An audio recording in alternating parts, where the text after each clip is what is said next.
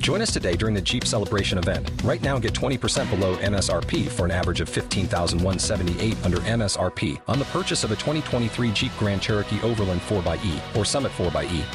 Not compatible with lease offers or with any other consumer incentive offers. 15,178 average based on 20% below average MSRP from all 2023 Grand Cherokee Overland 4xE and Summit 4xE models in dealer stock. Residency restrictions apply. Take retail delivery from dealer stock by 4 1. Jeep is a registered trademark.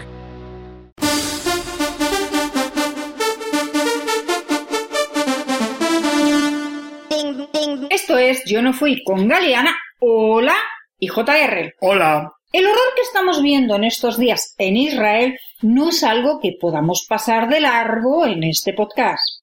No vamos a hablar sobre un conflicto en el que no somos expertos, aunque realmente JR y yo no somos expertos en nada, y mucho menos en esta cuestión en la que todo el mundo opina, y como dice Pérez Reverte, te voy a leer una cosita, JR, si no te importa, que ha escrito Pérez Reverte. No, no me importa. ¿Qué me va a importar? Y aunque me importara, ¿quién manda aquí? Eh, yo, Pues- porque aquí te gusta mucho don Arturo, como tú le llamas. Sí, sí.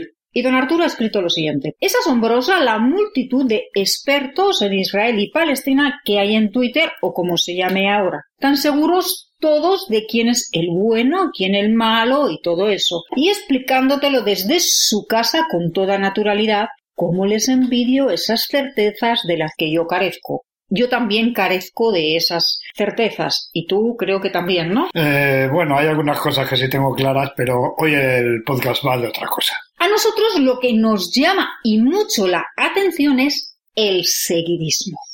Por seguidismo no entendemos desde Yo no fui la atención que se tiene sobre el conflicto entre Israel y Hamas.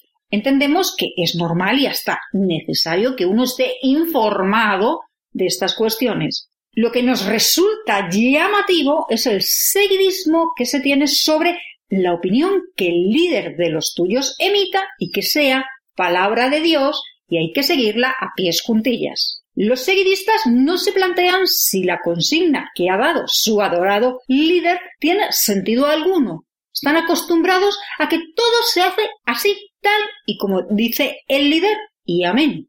El asunto de los israelíes es uno más de los muchos que actualmente tenemos. Antes del debate y de conocer el tuit del que vamos a partir hoy, que no era el que he leído de don Arturo, Alexa, pídele, uy, iba a decirlo al revés, JR, pídele a Alexa algo de musiquita. O Alexa, pídeme a mí algo de musiquita. Tiempos nuevos, tiempos salvajes. Toma un arma, eso te salvará. Levántate y lucha, esta es tu pelea. Levántate y lucha. Los ilegales, si no estoy equivocada. Sí, señora, estos son de nuestra época. La verdad es que les he perdido la pista hace tiempo. Yo también, no me preguntes porque hace mucho que no estoy en, ese, en esa movida. Tras este tema musical llega el momento de conocer de quién es y cuál es el tuit del que vamos a hablar hoy para empezar el debate. El tuit es de Benny McFly, arroba mago Benny McFly. Y dice así el tuit. Para el borrego, y además ha pintado un borrego, pues bueno, ha puesto ese... Sí, un dibujito. Sí. Un borrego, una. No sé, lo habrá puesto porque no he visto el tweet, que lo has seleccionado tú, Sí.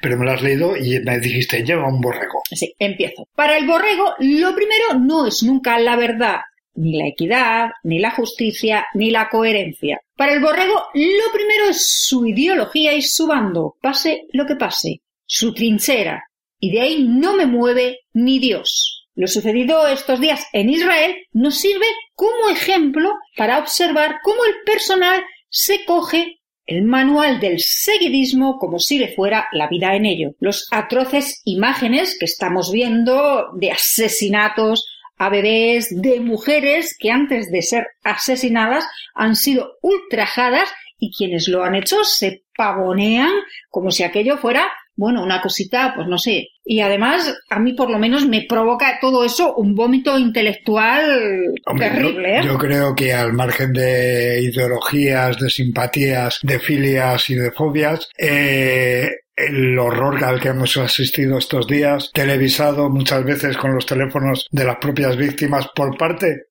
de sus asesinos, que he leído en algún sitio que incluso les robaban los teléfonos para mandar los vídeos a las redes y tal, utilizando los perfiles de las víctimas, yo creo que eso no se puede justificar, aunque hay gente que intenta justificarlo. Eh, eh, a eso de yo de maneras. Lo que no puede ser es que algunas personas que defienden la ley del sí es sí defiendan que estos son daños colaterales de una guerra. Mm, Es que no tiene justificación. O sea, de todas maneras, incluso eh, los daños colaterales en las guerras tienen niveles. Eh, Alsina, un locutor de radio al que eh, yo que estoy muy despistado en la vida, aunque no lo parezca, o sí lo parece, realmente sí lo parece, he descubierto hace poco, pero en un debate con Susana Griso le dijo, bueno, vamos a ver, crímenes de guerra, vamos, o esto no es una guerra convencional, o es una guerra no es terrorismo, al margen de los términos, le dijo Alsina, imaginémonos que en la guerra con Ucrania, uno de los dos ejércitos hubiera hecho lo que han hecho los terroristas de Hamas, o Hamas, no sé de dónde lleva el acento, estos días. Tampoco hubiera estado justificado. no. O sea, vamos a ver. Eh, los crímenes a los que hemos asistido estos días por los terroristas de Hamas, no confundir con Palestina. Hay una parte eh, en Palestina, en Cisjordania, donde gobierna la Autoridad Nacional Palestina, que no ha tenido nada que ver con esto. Además, la Autoridad Nacional Palestina reconoce al Estado de Israel, mientras que jamás ha dicho expresamente, y estos días se han hartado por todos los canales que lo que quieren es destruirlo y matar a todos los judíos. Esas atrocidades no las puede justificar nadie. Ni por un ejército convencional, ni con una guerra, ni con terrorismo, ni con otras atrocidades por la otra parte. No se puede justificar de ninguna de las maneras. Sí, pero hoy, más que de todo eso, lo que hablamos es que si Claro. tu líder dice que esto es un daño colateral de la guerra, tú no tienes capacidad para pensar de otra Claro. manera y aplaudes como una foca. Efectivamente, esto y, y el, eh, y queríamos darlo más una, eh, como has dicho tú, la orientación a este podcast, de cómo el sesgo ideológico hace que la gente en un momento dado justifique una cosa y mañana la contraria. Y sí que es cierto que se nos ocurrió cuando un youtuber se fue a filmar a una de las manifestaciones, creo en la Puerta del Sol, Sí, eh, en- y lo pongo entre comillas, en favor de Palestina, porque en esta situación y en este contexto, hacer manifestaciones de este tipo es de alguna manera intentar blanquear los horrores que cometió Hamas. Y él iba preguntando a la gente que estaba allí, me lo pusiste además tú el Sí. vídeo, me dijiste, mira lo que le contesta la gente. Bueno, uno, simplemente el hecho de que le preguntaran ya se puso en plan agresivo. sí, le destrozó. Pero nadie le dio un argumento. O- y los que daban argumentos se los daban de los más peregrinos o incluso negaban lo evidente. Lo que, lo que han mandado los propios terroristas de Hamas, negaban, decían, no, eso es mentira, esos vídeos no existen. Y ahí dijimos, ¿cómo la gente, y esto no es mm, digamos, exclusivo de ningún bando, ni en este conflicto, ni en ningún otro sitio, cómo la gente dice lo que es la doctrina oficial de su líder, como has dicho tú, aunque coja y a eso también nos tiene acostumbrados el actual presidente en funciones, Sánchez. Hoy diga una cosa y mañana cambie de opinión y diga la radicalmente contraria. Sí, sí, te dicen, venga, hay que manifestarse en tal sitio. Y tú vas allí sin tener ninguna opinión propia porque te lo dice tu líder y cuando te preguntan, oiga, ¿usted por qué está aquí? Claro, no vas a decir porque me han dicho que venga, pero no sabes qué contestar, Mm. no sabes. Y entonces eran horrorosas las imágenes de aquel señor aporreando el micrófono del que le estaba preguntando. Dices, pero da una respuesta. Si te está preguntando, oiga, ¿usted qué entiende de este conflicto? Y era horrible. Yo he visto a youtubers, eh, no hoy hablando de esto, sino sobre con otras cuestiones muy debatidas. Por ejemplo, una cuestión que también hay, hay un montón de, de vídeos eh, sobre temas de la ley del sí es sí, preguntándole a señoritas que iban a manifestaciones a favor de ella y manifestaciones feministas, una serie de cuestiones y detalles concretos, y se notaba que estaban allí porque le tocaba, porque si tú eres feminista tienes que ir a apoyar a la ley del sí es sí. Pero y esto, y esto, y esto, ah, no, eso lo pone, ah, la ley trans dice eso, ah, pues no lo sabía. La gente se apunta es- a un mando como un equipo de fútbol y viva el Betisman que pierda. Sí, sí, pero una cosa es que a lo mejor tú desconozcas algo y reacciones diciendo, ah, pues me está usted informando de algo que desconozco. Mire, voy a informarme. Y otra cosa es Bo, que tú saques toda esa, esa, esa bestia que llevamos dentro todos, ¿no? Bueno. Y ¡guau! Luego hay estilos, hay gente más agresiva y gente menos agresiva.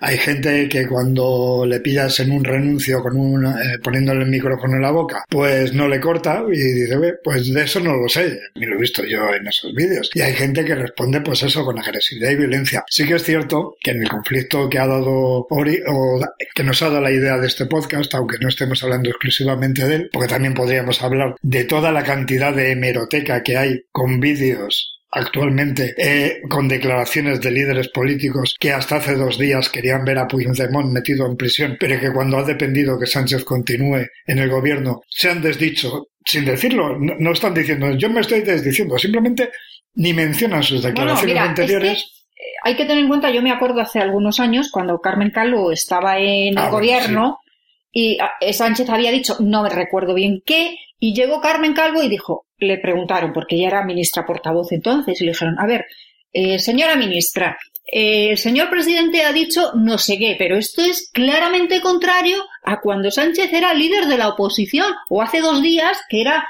eh, dice, no, no, esto es muy fácil. Esto lo ha dicho Pedro Sánchez siendo mm, secretario general del PSOE. Y esto que ha dicho hoy, que era el día siguiente, lo ha dicho siendo presidente del gobierno. Y era una cosa totalmente contraria. Pero, ojo, que es que los suyos jaleaban tanto lo de ayer como lo de hoy. Es que nadie tiene criterio para decir, oiga, que es que eso es diferente. ¿Cómo voy a jalear hoy blanco y mañana negro? Es que pues lo hacen, lo hacen, lo hacen porque, claro, si, si el problema fueran solo los políticos, los líderes, pues ya dentro de lo que cabe, a un político la mentira se le presupone, como al soldado el valor, de una manera u otra. Bueno, pero es que Sánchez dice que no cuenta mentiras, simplemente cambia de opinión. Claro, acabo de, eh, curiosamente, y no tiene nada que ver esto, pero escuchar en un vídeo de tecnología que me ha llamado la atención porque tiene un cierto grado de sexismo, creo, la frase. El viejo refrán ese de prometer hasta meter, ah. pero una vez metido, nada de lo prometido. Eh, como el youtuber que lo decía de tecnología era joven, se ha hecho un poco un lío con eso, pero bueno, lo ha dicho. Y entonces, eso es cierto, a los políticos esto se les presupone. El problema, para mí, al hilo de este podcast, es que y vuelvo a repetir, no va de colores, porque esto ocurre en todas las partes. Bueno, en la derecha también ocurre. Sí, fíjate tú, por ejemplo, el caso en el que Guardiola, la María Guardiola, extremeña, María Guardiola, sí. Eh, echó todas las pestes habidas y por haber sobre Vox, eh, incluso superando en algunas cosas que la escuché yo a lo que dice la izquierda más radical, yo me quedaba alucinando. Y entonces cuando vieron qué tal, pues le dijeron tal, y acto seguido se desdijo y pactó con Vox. Para ser presidenta de la Junta de Extremadura. Que lo hiciera esa señora, vale, pero yo estoy seguro, de hecho vi algunos comentarios en ese sentido, de algunas personas, de algunos simpatizantes del PP que avalaban lo que decía Guardiola antes y avalaban lo que decía Guardiola después. Con el caso por ejemplo, también recuerdo de cuando Macarena Olona salió de Vox, había gente que le faltaba haber pasado a doña Macarena debajo de un palio, bajo palio, así divinizada y tal igual. Y en cuanto salió tarifando con el partido, pues al día siguiente eh, le enciende todo menos bonita. Sí, al día siguiente la crucificar. O sea, vamos, pasamos a lo que toca cada día. Y además es que en algunos casos, eh, hace mucho tiempo, y esto ya hace mucho más tiempo, pero que yo era mucho más activo en redes sociales, me encontré con gente que decía una cosa y yo le decía, eh, no es eso lo que está diciendo tu partido. Y pasaba, y esto, por ejemplo, en Twitter. Y después de un rato veía que se borraban tweets. Porque es que a la criatura le habían cambiado el paso y no se había enterado. Por eso de que a lo mejor en un momento dado, pues tú estás centrado en otra cosa y dices cuál. No, dices lo que piensas y te llaman No, no dices lo que piensas, dices lo que crees que debes pensar y te dicen no, es que eh, el parte del día hoy es lo contrario. Hoy apoyamos a estos. Bueno, en esto voy a dar incluso una experiencia personal mía. Yo hace años tengo muchas cosas de las cuales no me siento orgulloso ahora, me debería, no sé si arrepentirme. En la vida todo es crecimiento. Sí, pero yo tuve una época en las que estaba en el PSOE. Yo fui afiliado al PSOE durante algún momento en mi anterior vida, de lo cual ahora... Mm, todo el mundo se cae del caballo. Vuelvo a repetir, eh, no me siento orgulloso. Pero eso coincidió con la época en la que Borrell se presentó a las primarias contra Almunia. Que por cierto, ganó Borrell las primarias Pero, y luego le, gana Sánchez las primarias, en vez de hacerle lo mismo que hizo Almunia, pues en esta ocasión se la tragaron y así estamos. Pero bueno, esto es otra historia. Pero en aquellas primarias de Almunia contra Borrell, o Borrell contra Almunia, o de Almunia y Borrell a elegir uno de los dos, yo que estaba afiliado, un día me di- dije yo, bueno, ¿y nosotros a quién apoyamos? A mi facción del partido. Y mi facción del partido me dijo, pues a Borrell, para decirme eh, la tarde anterior, oye, no, que apoyamos a Almunia. Y cuando yo iba hacia mi agrupación, todo emocionado, con mi papeleta de Almunia, me dijeron, oye, no, que apoyamos a Borrell. Y yo en ese momento creo que al final, no sé si voté, si no voté a quien me daba la gana o qué. te diste Eh, de baja del partido. Eh, No, la- de baja del partido me di después cuando llegó Sánchez. Pero, o sea, me tiré un tiempecito. Eh, había idas, venidas, es una historia muy larga. Pero se votaba así. O sea, como eh, aquí en Madrid, donde vivo yo, el Partido Socialista ha tenido siempre media docena de familias, o más o menos, depende de las épocas, pues en las negociaciones internas de reparto de poder, historias, pues apoyabas a uno u otros a toque pito. Y fue una de las cosas Sí, las pero que la cuestión del toquepito, pero es que es eso, que es que tú realmente hacías lo que te decía tu facción, o tu líder o tal. sí, pero mira, la cuestión del toquepito, mientras no perjudique a nadie, porque yo me estoy acordando, y eso lo hemos vivido tú y yo, recordarás que el día 6 de marzo yo tenía una presentación de libros. Y tú y yo fuimos a la presentación del libro el 6 de marzo del año 2000 con una mascarilla que nadie llevaba mascarilla. Sí, sí, bueno, bueno, Y la gente nos miraba raro porque la- íbamos con mascarilla. la pandemia sí que fue otro cambio de opinión Y de la noche a la y mañana. aquel día fuimos a la presentación de uno de mis libros y cuando volvíamos en el autobús, en el metro de Madrid, la gente nos miraba raro porque algunos empezábamos a usar mascarilla. De hecho, nos encontramos con cierto conocido en el autobús que nos dijo que estábamos locos por usar mascarilla. Cuando llegamos, yo te dije, cuando pase el 8M, nos dirán a todos que usemos mascarilla porque esto se va a complicar muchísimo. Y tú me dijiste, no creo que hagan esa sinvergonzonería porque estamos jugando con nuestra salud. La misma tarde que acabó la, la ¿te acuerdas? Hombre, lo de la mascarilla tardó un poquitín más porque Sí, sí, la pero mascarilla entonces esa misma tarde errático. dijeron, señores, que esto es muy peligroso. No, la misma tarde tampoco. Al creo que lo siguiente. hicieron al día siguiente o por la noche, sí. El ministro de Sanidad creo que fue el que habló de un cambio de escenario. Sí, sí. Y gente que a mí eh, en el trabajo me había regañado por llevar la mascarilla, luego ha sido de los que han dicho que la mascarilla había que llevarla obligatoria hasta... Sí, sí, Pero gente que sigue llevando mascarilla y que en aquel momento era de Bueno. los de hasta que no lo digan. El seguidismo en la pandemia además tuvo una característica especial, creo. Y es que mm, fue particularmente eh, incisivo o afectó a más gente, no por tanto por temas ideológicos, que también, pero por otro tema que es mucho peor, que es el terror. A la gente, mm, mm, primero, se la despreocupó, yo con gente de la familia digo, ay no, no, porque es que sois unas alarmistas, vosotros es que queréis desestabilizar al gobierno. Y esa gente despreocupada pasó durante la pandemia a tener mm, auténtica aprensión, con lógicamente porque había que tenerla, sobre todo en aquellos momentos, en aquellos momentos, al bicho. Luego también en esto hay gente que la, la inscripción ideológica pasaba por encima del miedo a las esas. O sea, había gente que desde el primer momento dijo que no en un plan R que R y lo siguió manteniendo eh, fuera al principio cuando el gobierno le quitaba importancia, fuera después cuando el gobierno se la reconocía, fuera después cuando el gobierno la prorrogaba más allá de lo prorrogable.